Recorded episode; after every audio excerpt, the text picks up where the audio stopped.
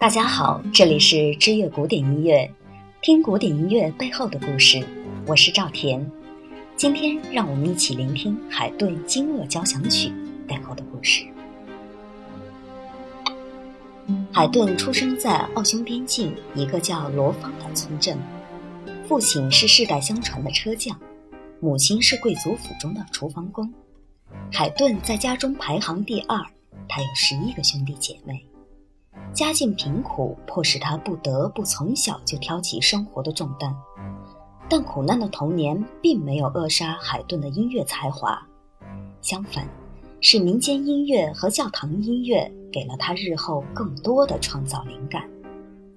六岁时，海恩堡教会合唱团的指挥费兰克看中了他，并把他带到合唱团唱弥撒曲，开始学习乐理和小提琴。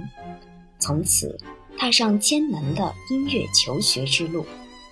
由于天生好嗓子，两年后他被著名的维也纳圣斯蒂芬教堂合唱班选中，并开始学习钢琴。但十六岁时，海顿到了变声期，甜美的歌声开始变得沙哑。一七四九年的一天，奥地利女王在欣赏圣斯蒂芬教堂唱诗班的优美合唱时。突然，合唱班里出现一个很不和谐的声音。女王当场挖苦道：“这孩子的声音听起来像只乌鸦。”从此，海顿不得不结束唱诗班的生涯，流浪街头，靠拉琴卖艺求生。此后十年是他最为艰苦的岁月。当过仆人、看门人、送信员、擦鞋匠，做过家庭教师，写过歌剧，做过大提琴手，任乐队队长。一切苦难都阻止不了海顿的音乐梦想。虽然一贫如洗，但他始终坚持着，最终成为一代名家。在接到英国伦敦小提琴家所罗门的邀请。海顿于1791年新年到了英国，举办了几场个人音乐会。与以往的演奏一样，现场观众都是贵族阶层。这些人总是衣冠楚楚、珠光宝气、特优典雅。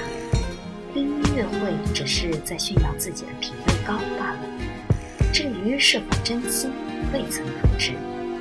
音乐会进行时，那些淑女少妇往往一。副心不在焉的样子，没几个人在认真品味音乐内涵，有的还窃窃私语，更过分的甚至昏昏欲睡。海顿最反感这样的观众，在当时的大背景下，所谓的高雅音乐只是为皇室和贵族阶层服务，这样的情景几乎每一场音乐会都会出现，令他万分沮丧。但这种践踏作曲家尊严的行为是可忍，孰不可忍？于是海顿决定写一首特别的曲子，作为一份特殊的礼物，送给那些心不在焉的阔太太们。这就有了第九十四交响曲。一七九四年，海顿再次来到英国，为第九十四交响曲进行宣传。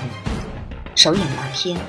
音乐厅座无虚席，台下的人们露出一副十分期待的神情。海顿微笑着向观众致敬后，转身指挥乐队开始演奏。开篇的小提琴非常轻快，犹如一首安详的摇篮曲。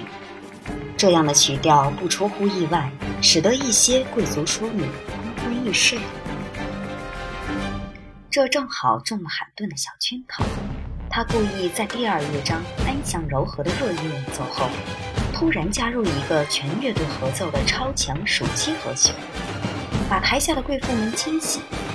他们不知道发生了什么，顿时慌成一片，有的甚至从椅子上跳起，跌跌撞撞逃向大门，可谓丑态百出。